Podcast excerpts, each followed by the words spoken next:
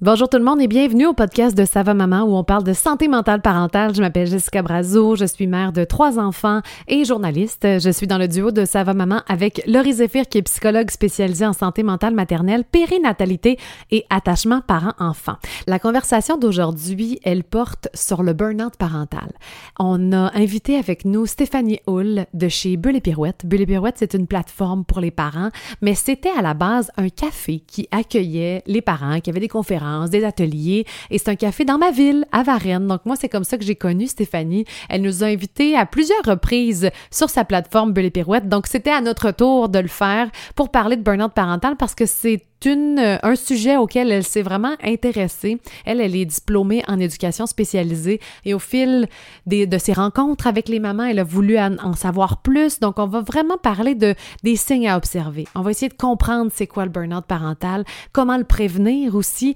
il y a des facteurs de risque dont on va parler. La charge mentale. Présentement, notre programme d'accompagnement entre mamans porte sur la charge mentale et lorsqu'elle est très lourde, lorsqu'elle est souffrante, elle peut être un facteur de risque supplémentaire pour le burn-out parental. On en a parlé aussi dans notre accompagnement avec Suzanne Vallière qui était psychologue, puis on voulait diversifier. Donc dans notre podcast, on a invité Stéphanie Hull. J'espère vraiment que si vous vous reconnaissez dans ce qu'on va mentionner, ben j'espère que la conversation va vous faire un peu de bien.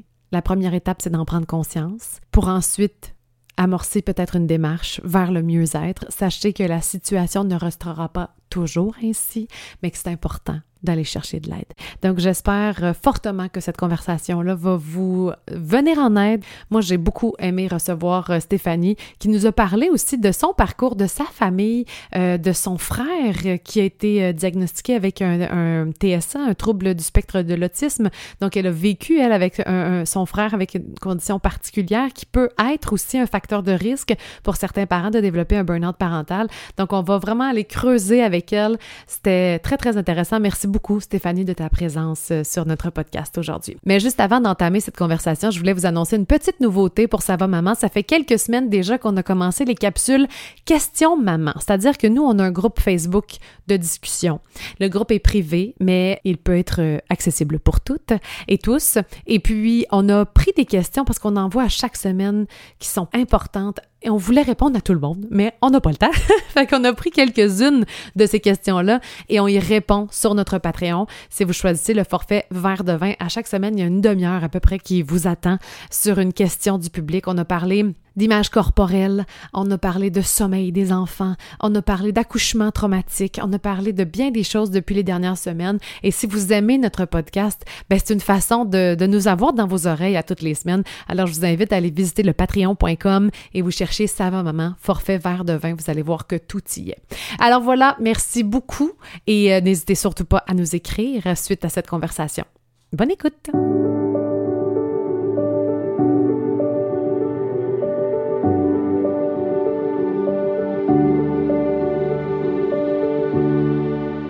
Bonjour tout le monde, bienvenue à notre invitée d'aujourd'hui, Stéphanie de chez Belle Pirouette. Salut Stéphanie. Bonjour, ça va bien? Ça va bien, toi? Oui, ça va super bien. Laurie, on est habitué. Ben oui. Plus besoin de présentation. Comment ça va? Euh, ça va super bien. Un vieux meuble, c'est ça. je suis là, je bouge pas. Non, mais je vais super bien, honnêtement. Euh, je suis vraiment contente de retrouver Stéphanie. On a quand même été invités deux fois sur euh, euh, ben, auprès de ta belle communauté à Bulle et Pirouette. Donc, c'est comme Oui. c'est le fun de pouvoir te recevoir et te présenter à nos mamans. Ben oui, Oui. je suis super contente d'être là en plus.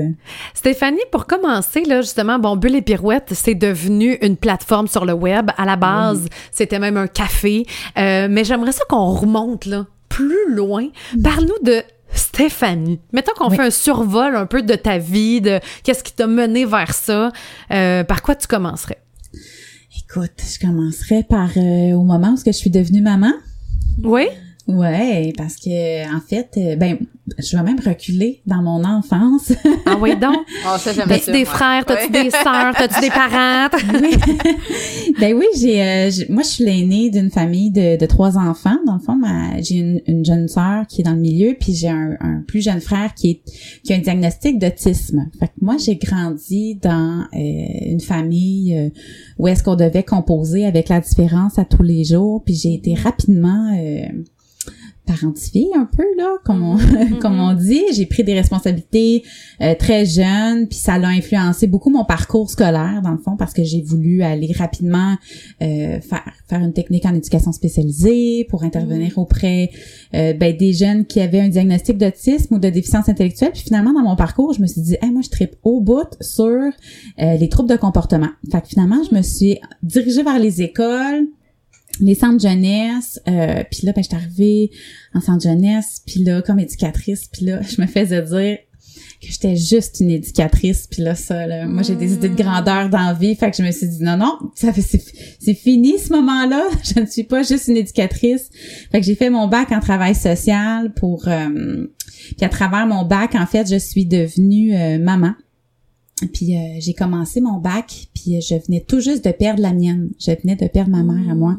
Ah. Puis dans, dans pas longtemps après ça, j'ai rencontré mon chum qui est, qui est mon mari maintenant, puis qui est le père de mes enfants. Puis ça l'a joué un, ça a été un gros enjeu quand je suis devenue maman de pas avoir la mienne, parce Mais que oui. je me disais voyons vers qui je vais me tourner moi à 2 heures du matin quand que je vais me réveiller avec mon bébé Ouais. puis que je saurais pas quoi faire puis que je saurais pas à qui parler puis on on a beau avoir un réseau, on a beau avoir un Ouais. chum sur qui qu'on peut compter, Rien n'est comme une maman. hein. rien n'est comme une maman. Fait que je me suis rendu compte en fait que la personne sur qui je devais compter c'était moi. Hmm. Puis que j'allais être suffisante pour moi, pour mes enfants, pour mon chum. Puis je me suis mis à me bâtir une confiance à travers ça. Puis je, je suis rapidement devenue dans mon entourage une référence euh, dans le quotidien. J'étais la première aussi à avoir euh, des enfants euh, dans mon cercle d'amis. Puis euh, fait qu'il a fallu que je me débrouille parce que j'avais pas non plus d'amis qui avaient des enfants.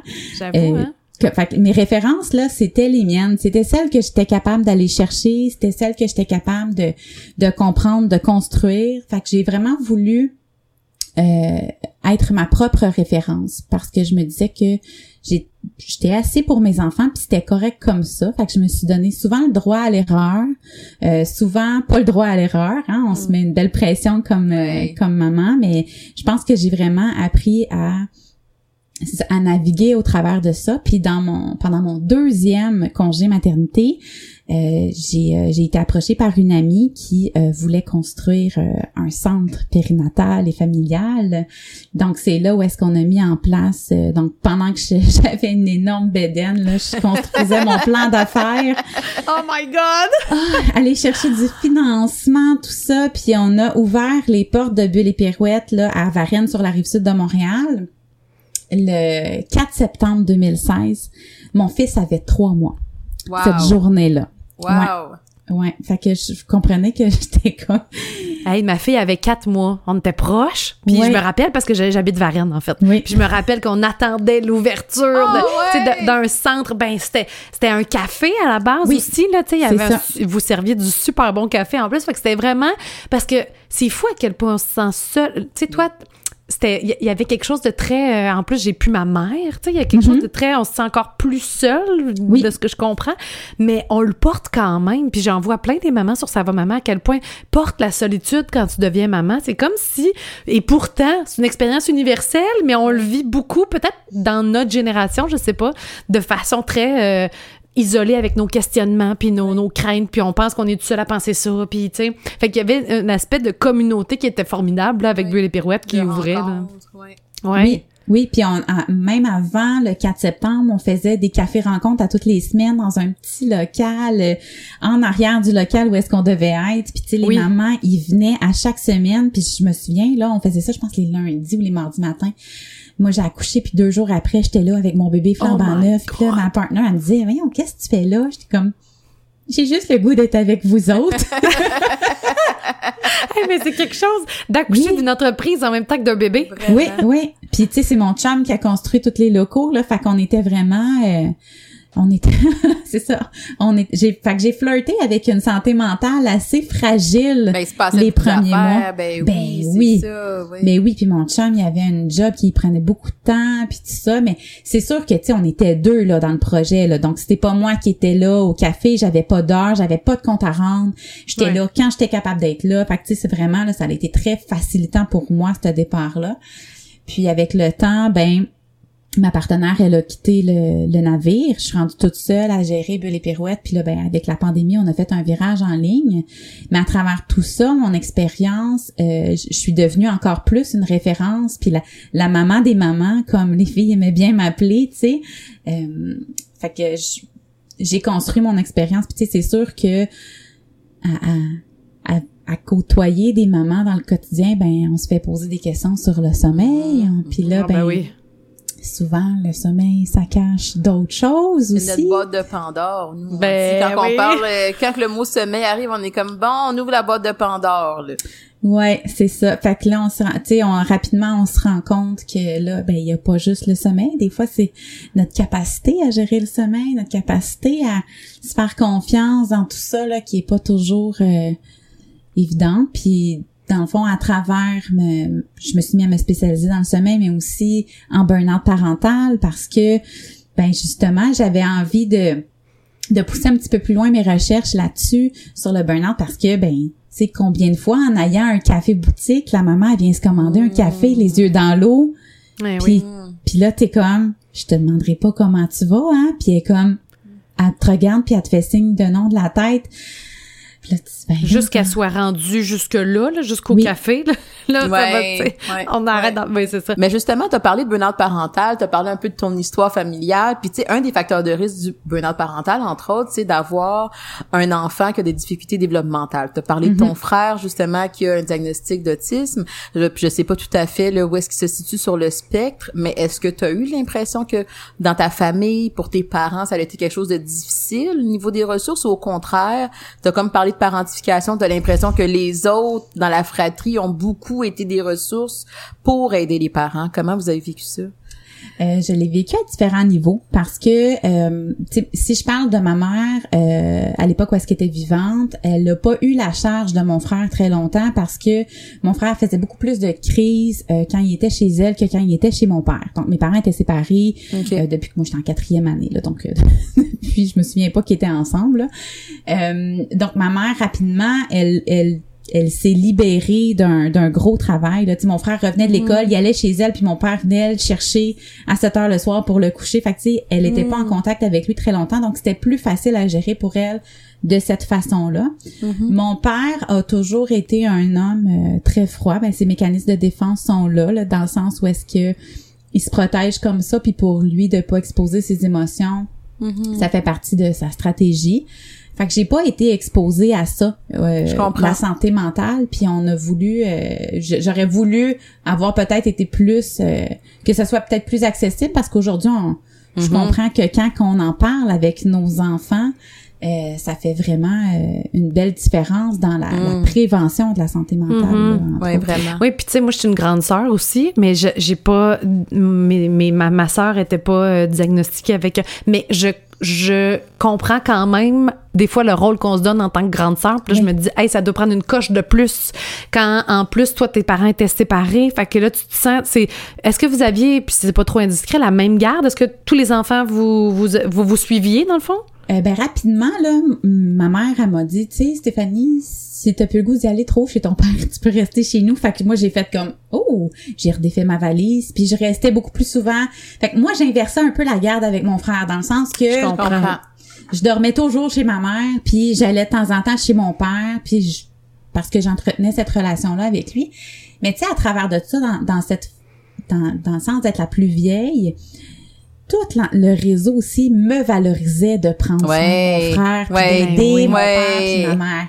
Fait que ça, c'était euh, c'était gratifiant. Puis je manquais de l'école parce que mon frère, il était pas sur le même calendrier scolaire que moi. Fait que c'est pédagogique à lui. Moi, je travaillais, j'étais, je travaillais, j'étais à l'école. Fait que j'avais manqué de l'école. Tous mes amis m'enviaient parce que je pouvais manquer de l'école. Hmm. Fait que là, tu sais, j'étais très, très, très valorisée par ce Mm. ce chapeau-là de grande sœur, puis de Mhm. De parentification justement là qui qui, qui m'était imposé mais c'est ça ça me dans un autre sens aussi j'avais plus de j'avais plus de lousse là tu sais mes amis il fallait tout qu'ils rentrent à 9 heures le soir moi je pouvais aller porter tout le monde puis me revenir après j'avais pas d'heure de rentrer j'avais mes parents ils avaient confiance en moi ils savaient que j'étais responsable fait que j'ai Ouais. eu des, des côtés positifs puis des côtés négatifs puis je pense que ça l'a Ouais. fait la personne que je suis aujourd'hui puis j'apprends Ouais. à conjuguer avec ça puis je trouve je trouve que c'est un ça, ça m'apporte beaucoup dans mon parcours auprès des mamans parce que justement, euh, tu sais, toute la, la dynamique de mon père, ben il y a beaucoup de parents qui sont aussi là-dedans, qui se protègent beaucoup là au niveau Ouais. émotif, puis qui donnent pas accès à toutes ces émotions-là, puis ça ça fait partie aussi des enjeux justement du burn-out parental. Ouais. Ça nourrit justement ta, ta lecture, ta vision un peu de la situation clinique quand elle vient. Parce que, tu sais, moi, je me, je me rappelle là, euh, d'être sur les bancs d'école, puis là, au début, tu sais, on est très, là, théorie, blabla, mais quand tu le vis, quand tu deviens maman, quand tu comprends des choses, quand tu côtoies d'autres parents, il y a comme une couleur un peu plus nuancée. Hein? Le- on dit souvent, ça va maman qu'on aime ça, les nuances, mais c'est un Oui. peu ça, parce que Oui. au-delà de nos backgrounds plus théoriques, de vraiment comprendre qu'est-ce que le parent peut ressentir, je pense que c'est là qu'on a, on a un peu plus d'empathie, un peu plus de sensibilité, puis qu'on arrive des fois même à, à comme aider, soutenir en trouvant les mots, tu sais. Peut-être que le Mm. parent, il sait même pas comment nommer qu'est-ce qu'il vit, qu'est-ce qu'il ressent, mais d'être capable après ça de dire, c'est ça que tu ressens, tu sais. Ok, j'ai comme fait un petit bout parce que je suis capable de me mettre dans ta situation à toi, ben c'est là que ça peut venir délier certains, certains nœuds dans la parentalité. Ouais. Tout à fait, tout à fait. Ben moi j'ai toujours dit que mon bagage euh, universitaire il est important là, il est là, mais c'est pas là, c'est pas l'école de la vie là, tu sais. Non, c'est vrai. C'est- Clairement. Ouais. Tu sais, Bulle et Perouette, là, avec la, la partie où est-ce que j'étais en présentiel avec les gens, ça a été énormément formateur. Puis encore aujourd'hui, à- dans d'autres contextes, dans d'autres situations, ça l'est aussi. Là, je pense qu'on on a besoin de s'ajuster, puis on, on vit une nouvelle réalité, puis à laquelle on, Excuse-moi. à laquelle on doit s'adapter. Là, je pense. Ah, clairement.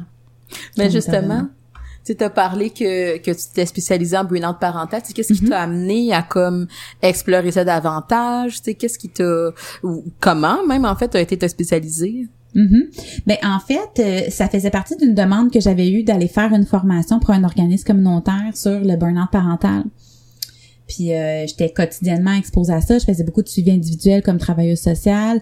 Euh, à l'époque, j'en, fais plus, mais euh, je me suis dit, hey, crème, je, je, je vais m'informer là-dessus. Puis là, je me suis mis à lire. Puis là, je me suis dit, oh, OK, on n'est pas dans de la dépression, on n'est pas dans de l'anxiété, on n'est pas dans, on est dans d'autres choses, là.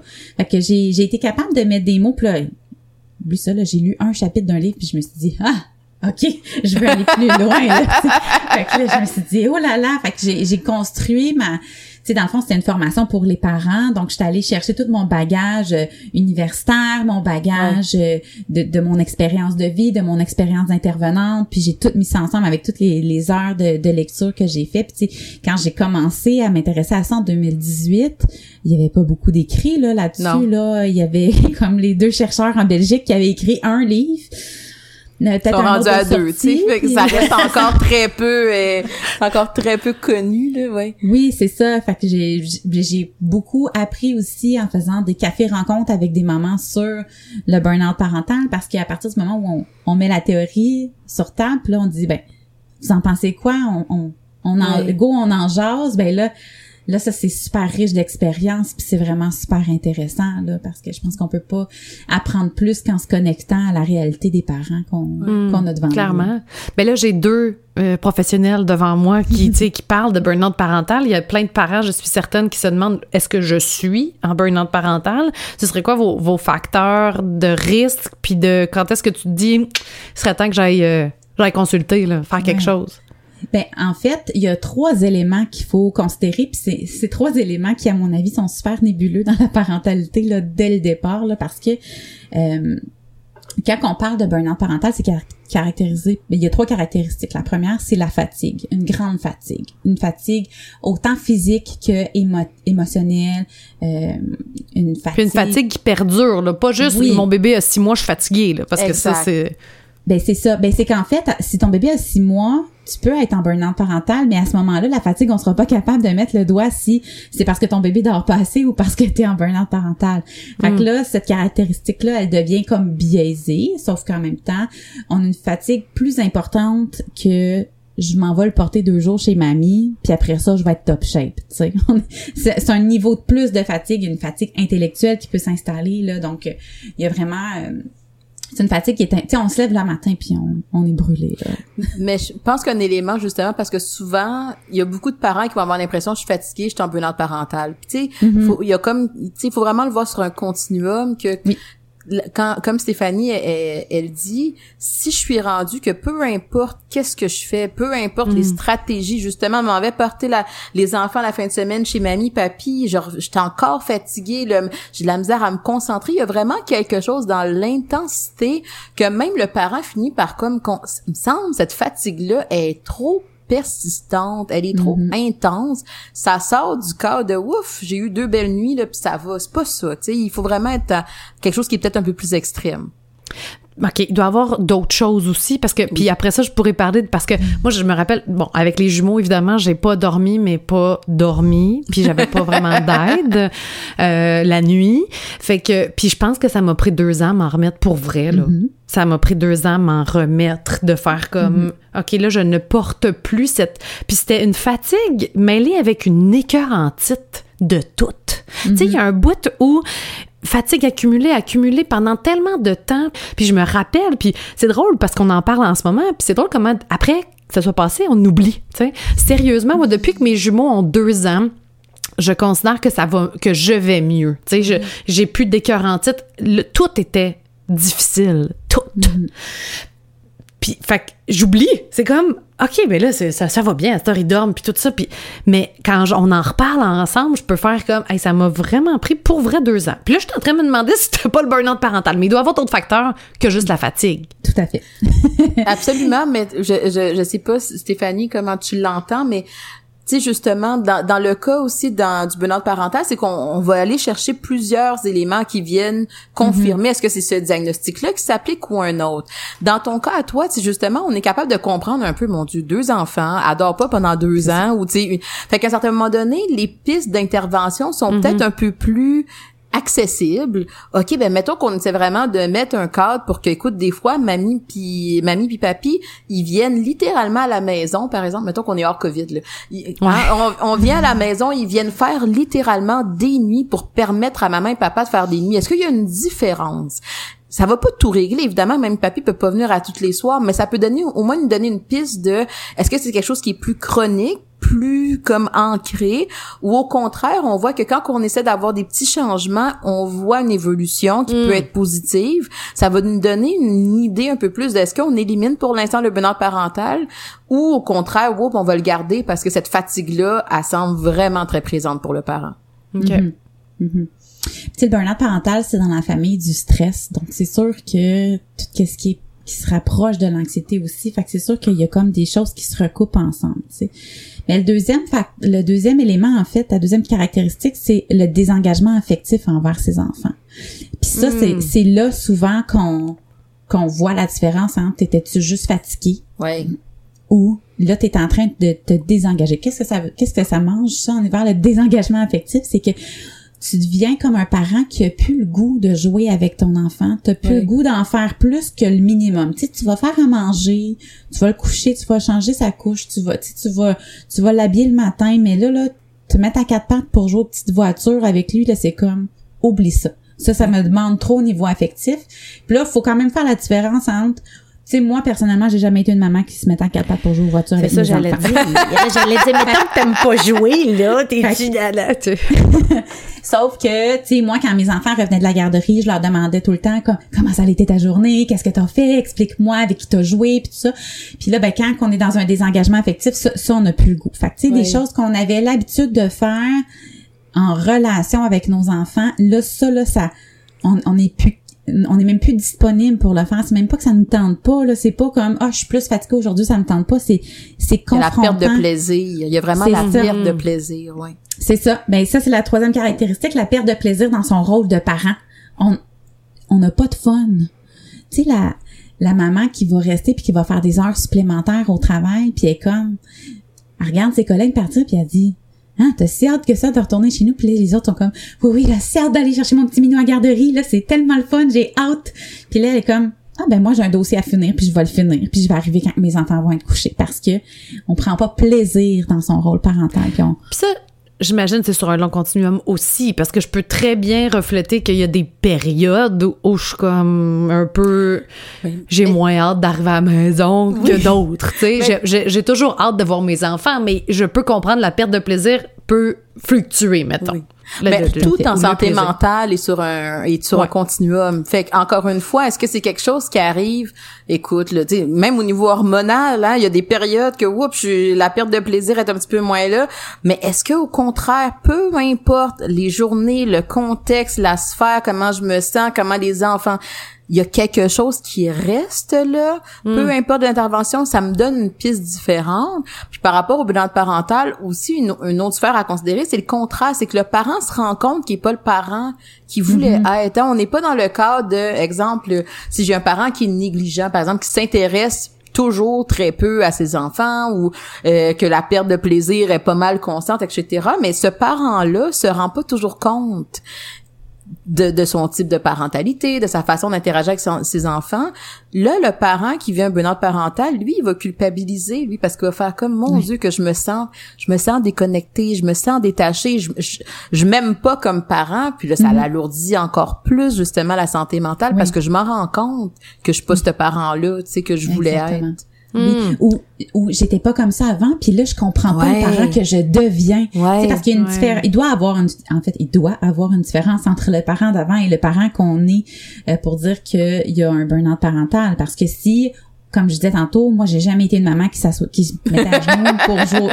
Là, on peut pas dire ouais ben Stéphanie, t'es en burn-out parental toute ta maternité. Non, sais parce que il euh, y a pas une différence entre la moi avant et la moi maintenant et donc, puis juste euh, devenir parent, tu sais, juste faire comme, OK, moi, qui je suis comme parent, puis de se laisser la latitude de regarder ça, tu sais, puis de faire, ah, finalement, moi, j'aime pas ça jouer. Fait que, ah, finalement, euh, je suis cette, tu sais, fait que de ce que j'entends, puis corrigez-moi si je me trompe, c'est beaucoup quand j'évite aussi, le, tu sais, j'évite, là, tout ce qui a rapport avec ma parentalité, tout à coup, là, je vais, je vais rester au travail plus longtemps, je vais éviter le contact de, de, de, tu sais, de, de, puis je comprends que ça vient aussi avec de la culpabilité de de non seulement j'aime pas le parent que je deviens, mais je me sens coupable envers mon enfant. Tu sais, ces ben gens-là font comme probablement, mais mon Dieu, mon petit bébé, il mériterait bien mieux que que ce que je, tu sais? C'est très, en fait, c'est que le burn-out parental, ça va être adressé à la sphère familiale.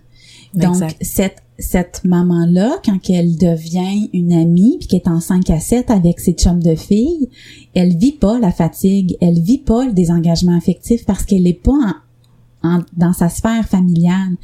Donc, ça devient encore plus difficile pour le réseau aussi d'avoir accès à ça, ces difficultés-là, quand tu vois mm. pas la maman dans son rôle de maman.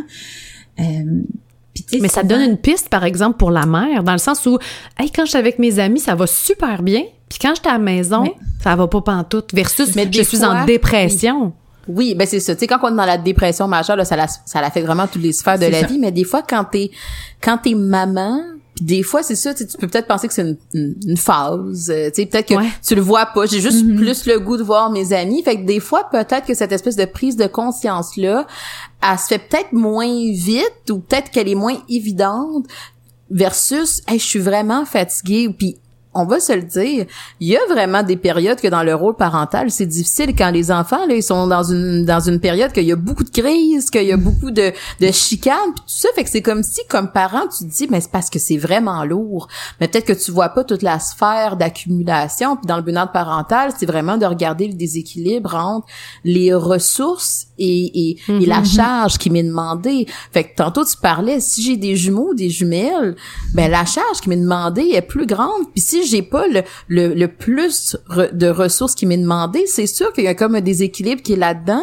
Fait qu'est-ce que je me dis à moi-même? Est-ce que si je fais un burn parental ou c'est, ben, ils arrêtent pas de pleurer, ces bébés-là. Puis dans la réalité, peut-être qu'ils arrêtent pas de pleurer, les bébés. Fait que ça devient difficile de les partager à hmm. l'extérieur de soi, hein, d'avoir le recul sur soi-même pour essayer de comprendre qu'est-ce qui est quoi.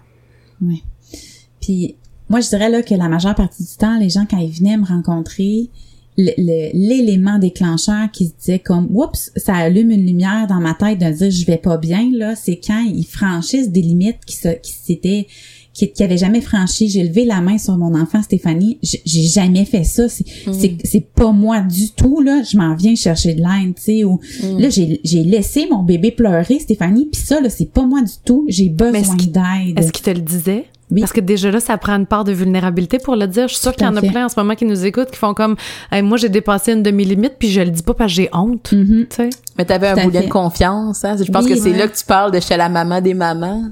Oui, c'est ça. Mais c'est sûr que tu sais, faut être capable de faire, de franchir le, le pas, puis d'aller consulter aussi. Puis tu sais, rendu là dans la relation d'aide, c'est important d'être capable de se déposer puis de, de comprendre que l'autre est pas là pour te juger, mais qu'elle est là pour, mm-hmm. pour t'aider, pour t'accompagner. Puis ça, ça surtout à mon avis dans le burn-out parental, tu sais, parce que faut avoir accès à cette vulnérabilité-là pour être capable de d'aller chercher ce que la personne est là de, de déjà fort, de déjà construit, puis de le renforcer aussi, tu sais, puis de, de se dire ben ok, mais on va aller travailler ce qui va pas aussi, mais on va travailler sur ce que tu as déjà aussi. Ouais, les belles forces, ouais, tout à fait. Oui.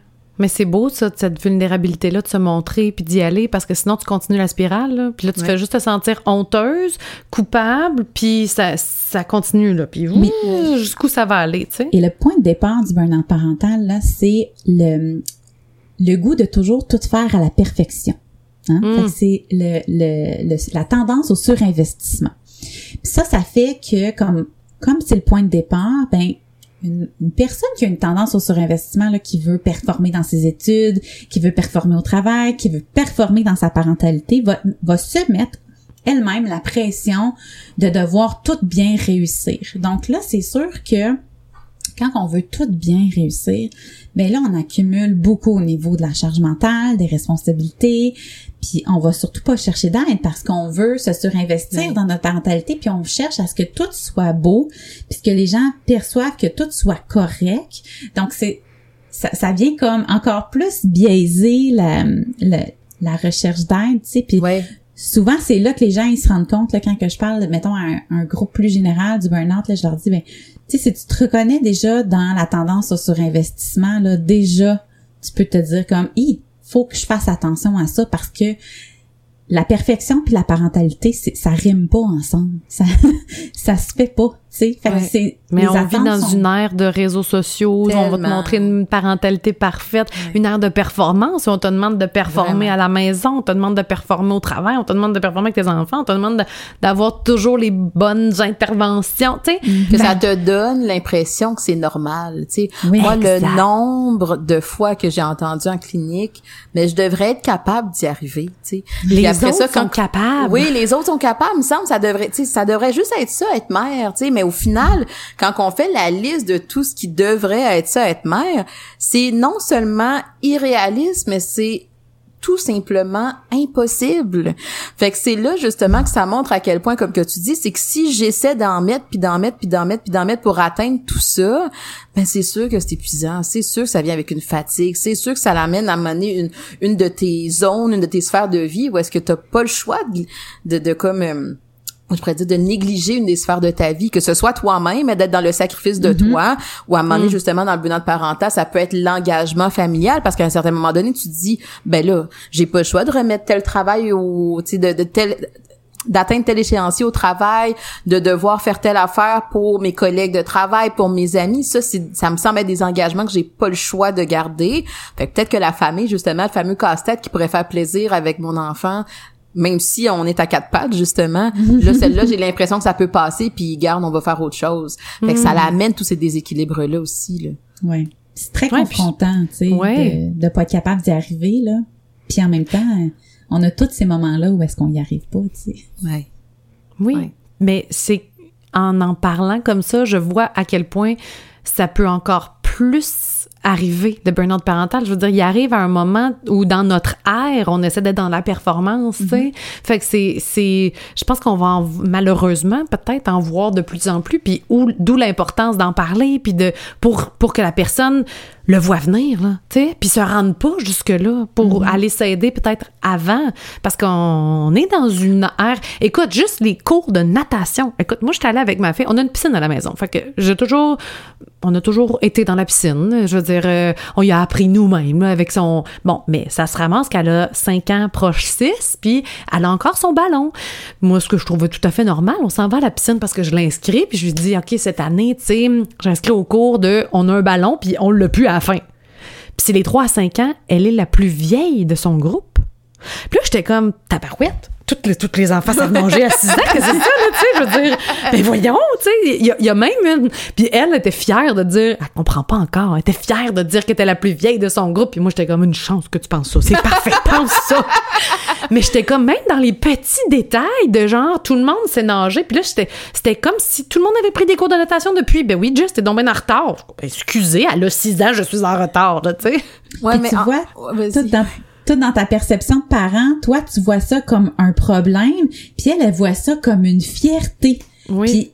Puis là, ça, cette perception-là d'adulte qu'on a sur une Oui. réalité d'enfant fait qu'on se met, parce que tout de suite, ton réflexe, ça a été de te dire, voyons, j'ai quelque chose, j'ai fait quelque chose de pas correct, Oui. j'ai pas montré assez tôt. Et là, tu tapes toi-même sur le clou alors que il y a pas personne qui a dit que c'était pas correct. tu sais. Ouais. Il y a Ouais. personne qui a dit qu'elle aurait dû être capable. Oui. Puis, puis il y a plein d'enfants de, de 5 ans qui sont capables de nager tout seuls, puis il y en a plein de 8 ans qui sont pas capables de nager tout seuls. Ouais. tu sais. Mais ils sont pas piscine, eux autres. Fait que vu C'est que je le vois pas, j'ai pas la perspective. Ouais, ben là, exactement, mais je trouve ça, je trouve que c'est un beau parallèle de dire, ah, mais c'est quoi mes perceptions que j'ai Ouais. comme parent, puis à quel moment je vais aller me chercher dans mon environnement ce genre d'expérience-là qui me disent, oui, j'ai été un bon parent, j'ai pas été un bon parent, mais est-ce que vraiment la qualité de parent dépend de mon enfant, c'est-tu nager à 5 ans ou à 6 ans? Mais on a un peu ce, ce discours-là Ouais. ambiant qu'on on va regarder ces exemples-là et c'est là que ça devient de plus en plus handicapant, lourd dans notre rôle de parent.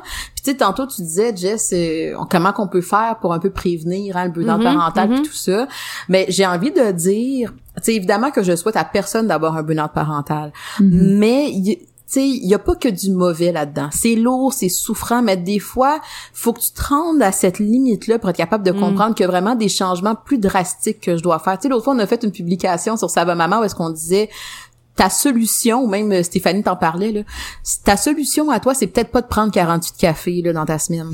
À un moment donné, ta solution, c'est peut-être d'avoir à te dire, regarde, les cours de natation pour cette année, là, c'est trop rushant pour, nous, c'est trop difficile. Les activités parascolaires, on, va enlever ça au complet pour être capable de se reposer, de se ressourcer. Fait que des fois, justement, tel que le burn-out parental, en tout cas, moi, ce que j'observe, c'est que souvent, ça amène des changements qui sont beaucoup plus profond, durable, aidant, équilibré. Puis là, la dynamique familiale tourne autour de ces changements-là. Fait qu'on on le sait à quel point ça a été dur là, quand on était vraiment dans la souffrance. On veut s'assurer de ne pas retourner là, puis on est prêt à prendre les changements nécessaires pour ça. Ouais. Fait quand on fait juste patcher avec des cafés puis des spas puis au final on fait- des traiteurs, des fois je l'entends là, on a l'impression que c'est vraiment ça qui va faire un changement plus plus euh, plus équilibré, plus vrai puis c'est pas nécessairement le cas. Ouais. C'est vrai que souvent on a besoin d'avoir la claque d'en face. Hein? On se pousse, on se pousse, on se pousse, puis là, jusqu'à temps, jusqu'où tu vas te pousser, tu sais? Ouais. Jusqu'à quand? T'en as eu plein des petits signaux là, puis t'es peut-être pas écouté les, tu sais, jusqu'à c'est- temps que t'arrives à ton C'est mur. confrontant de se mettre C'est vulnérable comme ça, d'aller dans notre vulnérabilité, puis d'accepter, puis de d'être un, un, un parent imparfait, tu sais, c'est c'est rochant, mais Ah, pourtant c'est c'est notre perception d'adulte, puis on peut quand même être extraordinaire aux yeux de nos enfants, tu sais, Ouais. Ah, malgré malgré le fait qu'on est imparfait, puis qu'on, tu sais, c'est un c'est un, c'est un peu comme ça que, que j'aime que j'aime ça l'amener, tu sais, parce que nos enfants, ils voient pas ça, là, tu sais. Non. tu sais, Ouais, en non. début, en début d'entrevue, vous m'avez demandé, tu sais, toi, tu l'as vu comment avec ton frère, tu sais. Puis probablement que si on posait la question à ma mère, là, elle dirait que c'était le bordel. J'ai capoté ma vie. C'était vraiment rushant. Puis moi, j'étais comme, on était tellement capable de conjuguer. Puis je gardais mon frère, puis ça allait bien, tu sais. J'allais porter mes amis, je revenais, tu sais, il y avait Je l'aurais dit, euh, tu sais, comme... Ouais. Puis peut-être qu'elle, elle l'a vécu comme ça, puis qu'elle se dit, tu sais, que... Bon, malheureusement, elle est pas là aujourd'hui pour récolter les fruits de, de se rendre compte qu'elle a été extraordinaire à mes yeux, puis que, Hmm. euh, elle- elle- finalement, elle a bien fait, mais tu sais, peut-être qu'elle a trouvé ça vraiment rochant, mais on se rend pas compte à quel point Ouais. on est toutes dans le même bateau, tu sais. Ouais, ouais. Parce qu'on trouve ça tout rochant à des moments ou à d'autres, tu sais, puis moi j'aime bien dire aux, aux gens là, moi la première, c'est pas parce que je suis intervenante puis que je sais plein d'affaires Ah, c'est que j'ai. Ah, que ouais, j'ai pas de misère avec mes enfants là. Ce- matin là, ma fille elle m'a amené là dans tu sais, j'ai nommé trois fois. Là, t'as dépassé la limite là. C'est ça, c'est qu'on est, fois on est bonne pour le dire. On, on est bonne pour le dire, on est capable de nommer, mais de trouver ça facile, ça vient pas. Puis tu sais, je pense qu'on a tellement une euh, une perception, hein, on a une image, hein, ça doit Oui. tellement être, tu sais, elle, elle est psychologue, elle est psychoéducatrice, Oui, elle ah est oui. TS, tu sais, elle est tout le temps avec les enfants, ça doit bien être facile, mais Oui, parce moi, que je pense que t'as la réponse, là. ben c'est ça, sûr.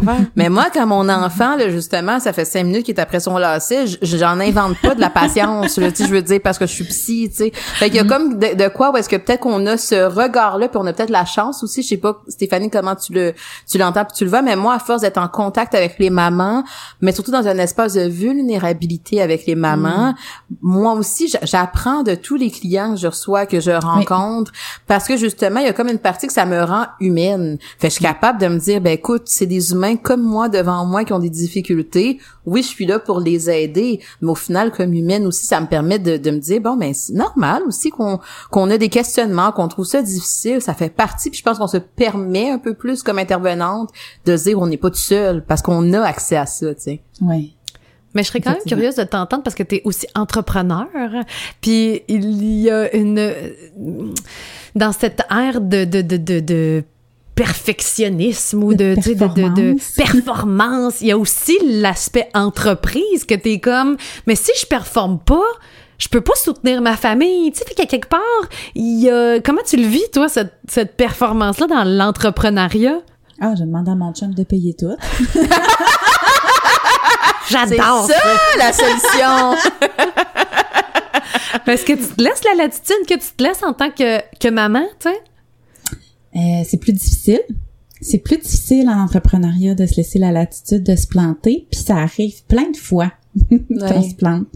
Euh, mais faut, tu sais, je pense que c'est euh, l'accès à cette vulnérabilité là, puis l'accès à les émotions, tu sais, de vivre l'émotion que ça te fait vivre, là, de de- d'être dans dans la vulnérabilité. Euh, ben, je pense que c'est un apprentissage de tous les jours. Tu sais. Ouais. Puis, euh, j'ai appris avec le temps à surfer sur la vague quand elle vient, puis d'apprendre que finalement, tu sais, l'équilibre, ça n'existe pas. Moi, j'aime ça dire que l'équilibre, c'est comme être capable de surfer sur la vague, justement. Quand tu es dans un creux de vague, tu sais qu'il y a un autre vague qui s'en vient, que tu vas être capable de monter. Puis quand tu es sur le dessus, tu sais qu'il y a un autre creux de vague qui s'en vient. Fait que l'équilibre, c'est d'être capable de rester sur ta planche, finalement. Ouais. Puis de pas tomber dans l'eau. C'est une belle Je suis bien pas chanceuse, en tout cas. Moi, je plante souvent, souvent, souvent. J'espère que c'est pas la même chose pour la vie. C'est, c'est toujours en mouvement, l'équilibre, Ouais. finalement. Tu sais, euh, Ouais. C'est la même chose avec le, le sommeil, avec euh, notre Ouais. santé mentale. C'est la même chose Ouais. avec plein d'enjeux dans notre vie. Puis j'ai appris beaucoup avec les années à, à me laisser aller dans les dans les émotions puis à, les- à les vivre, tu sais, parce que je, moi j'ai grandi en c'est drôle, je parlais de ça dernièrement, là, l'effet Pygmalion. Là, tu sais, moi, j'ai- grandi en me faisant dire que j'étais une petite fille braillarde, tu sais, parce que je suis très, très proche de mes Hmm. émotions. Puis, mais c'était pas, c'était pas méchant, c'était juste comme, que t'es braillarde, tu brailles tout le temps, tu sais. J'ai appris T'en à- riais ou t'as, ben, je, je, je sais pas, j'arrêtais de pleurer, j'imagine, là, parce que ça devait être efficace. Je me le faisais dire souvent. Mais euh, j'ai j'ai appris à- au travers de ça à me dire comme, ben oui, puis je, Ouais. je suis proche de mes émotions. Ça me fait de la peine quand je vis Ouais. ça. Puis c'est correct, mais tu sais, on n'a plus la même relation qu'on a avec les émotions qu'à l'époque où j'étais petite. Non, là, non. Mais moi, je trouve ça tellement beau, quelqu'un de broyard, là. Dans, dans tout. Tu sais, les gens qui pleurent, puis moi, je, je suis un peu comme ça, là. J'essaie de, de l'apprivoiser encore plus parce que je le cache des fois, là. Mais moi, il, ça, il peut avoir un, un- à la TV, là, un tout le monde se met à applaudir, puis tout, je vais pleurer. Là. Tu sais, je suis broyante dans tout, dans le, dans le, dans le triste comme dans le beau. Puis je trouve ça beau, quelqu'un qui est de même maintenant. Là, je suis comme, mon Dieu, que t'es émotive. J'adore ça. C'est beau, beau, beau. Ma fille est pareille mais, comme mais moi, je là. pense. Oui, ben c'est ça. On est capable peut-être un peu plus de les comprendre, ces enfants-là. hein, on est moins dans le, le jugement. Mais tu sais, je trouve que si on fait le parallèle avec le burn-out parental, ce que j'entends de ce que tu dis, c'est j'apprends à m'accepter comme je suis. Puis il y a peut-être quelque chose là-dedans qui est dans cette ère-là où est-ce qu'on essaie constamment d'être le parent qu'on voudrait donc bien être de façon parfaite. Peut-être que finalement, c'est ça qui devient de plus en plus épuisant. Au lieu de partir de, je vais partir de qu'est-ce que je connais de moi. Tu sais, sont où mes Ouais. besoins, sont où mes limites? Peut-être que cette parentalité-là peut être un peu plus en, en, en concordance avec qui je suis pour que ce soit moins lourd. Même si ça correspond pas aux idéaux que j'avais ou que la société me projette, au moins ça fait sens. Et ça, c'est peut-être plus facile à porter. Tout à fait. Ben, tu sais, le, le parallèle du burn-out parental, il y a le burn-out professionnel, il y a le Mhm. burn-out amoureux. On peut vivre différentes formes de burn-out. Fait que je pense que, justement, il faut se protéger dans, dans toutes les sphères de notre vie aussi. là. Je pense que, ben, toutes les sphères sont importantes, là. Autant notre sphère sociale que notre sphère amoureuse. Tu sais, on était, pas juste des mamans, là. On est, on était des femmes, des amis, des sœurs, des filles, des collègues. Puis il faut faire attention à toutes ces personnes-là à travers notre rôle de maman. Puis c'est correct de, de se donner corps et âme à nos enfants, mais à un moment donné, il y en a plus de jus. Fait qu'il faut, faut, le- faut le renflouer, notre coffre de jus, tu sais, notre... Puis j'aime l'image de la mouvance aussi, puis de, de la mer, puis du surf que tu as donné tantôt pour ça aussi, de te, de te permettre aussi de que ce soit ça dans la vie puis dans ta parentalité, parce que tu étais une mère, en tout cas moi j'étais une mère avant l'entreprise, maintenant je suis une mère différente avec l'entreprise aussi, parce que ça demande, je peux pas juste arrêter à 5 heures, là. c'est pas fini à 5 heures. Là. Il, fait qu'il faut que je trouve cet équilibre-là, fait que ça- ça- ma parentalité va changer, puis probablement que ça va changer aussi tu sais, quand mes enfants vont, vont vieillir en fonction de ce que tu vis aussi, tu sais. Fait que euh, j'aime ça, cette image-là. Ouais, vraiment. C'est une belle évolution, tu sais. Puis après Ouais. ça, on apprend à surfer sur des plus grosses vagues, tu sais. On est capable de... Quand on est bon, là, on est capable d'être encore plus capable de prévoir les vagues qui s'en viennent, tu sais. Puis on... Tu sais, à l'adolescence, quand ils veulent plus te voir. Présentement, c'est quand ils veulent pas s'habiller le matin, fait, qu'il fait 2 degrés dehors. Ouais, ça, c'est tout petit. Là, après C'est ça, ils voudront pas s'habiller parce qu'ils vont vouloir dormir, puis là, ils voudront pas se lever, puis de... Oui, mais effectivement. Mais ça, c'est beau aussi, de, de voir qu'est-ce que tu as réussi à, à faire par le passé, tu sais. Mettons, je, je pense à ceux qui sont peut-être en burn-out parental en ce moment, qui nous écoutent, ça restera pas ça. Tu sais, il va y avoir un après, puis tu vas avoir vécu ce bout-là. Fait que ce bout-là va t'avoir servi à quelque chose pour après aussi. Tu sais, tu vas te dire, je me suis relevée, ça la Ouais. planche. On apprend. Ouais, on C'est apprend. C'est ça. Hmm. C'est ça. Puis nos enfants sont résilients de ça aussi. Tu sais, sont capables de s'adapter, de s'ajuster, puis de d'en prendre connaissance, puis d'en- de, de se rendre compte qu'on est en burn-out parental. C'est déjà un énorme pas de fait que Ah, de rester dans le déni là. Vraiment. Puis déjà là, nos enfants vont apprendre beaucoup plus de nous quand on est sur la pente remontante que de juste comme faire semblant que rien n'était parce qu'on veut patcher tout. tu Ouais. sais. Hmm. Clairement. Je trouve que ça Ouais. termine très, très bien cet épisode. Merci Ouais, beaucoup, merci, Stéphanie, de plaisir. nous avoir euh, rendu visite aujourd'hui. Euh, donc, on peut te retrouver évidemment sur Facebook, Bulle et Pirouette. On va mettre les informations aussi en lien euh, Oui, en dessous de l'épisode. Merci de Ça ton me fait partage. plaisir. Si vous avez aimé le contenu de ce podcast, vous pouvez toujours écrire un avis ou encore mettre des étoiles sur iTunes et Spotify. Ça aide vraiment à faire connaître le podcast. Merci beaucoup et à très bientôt.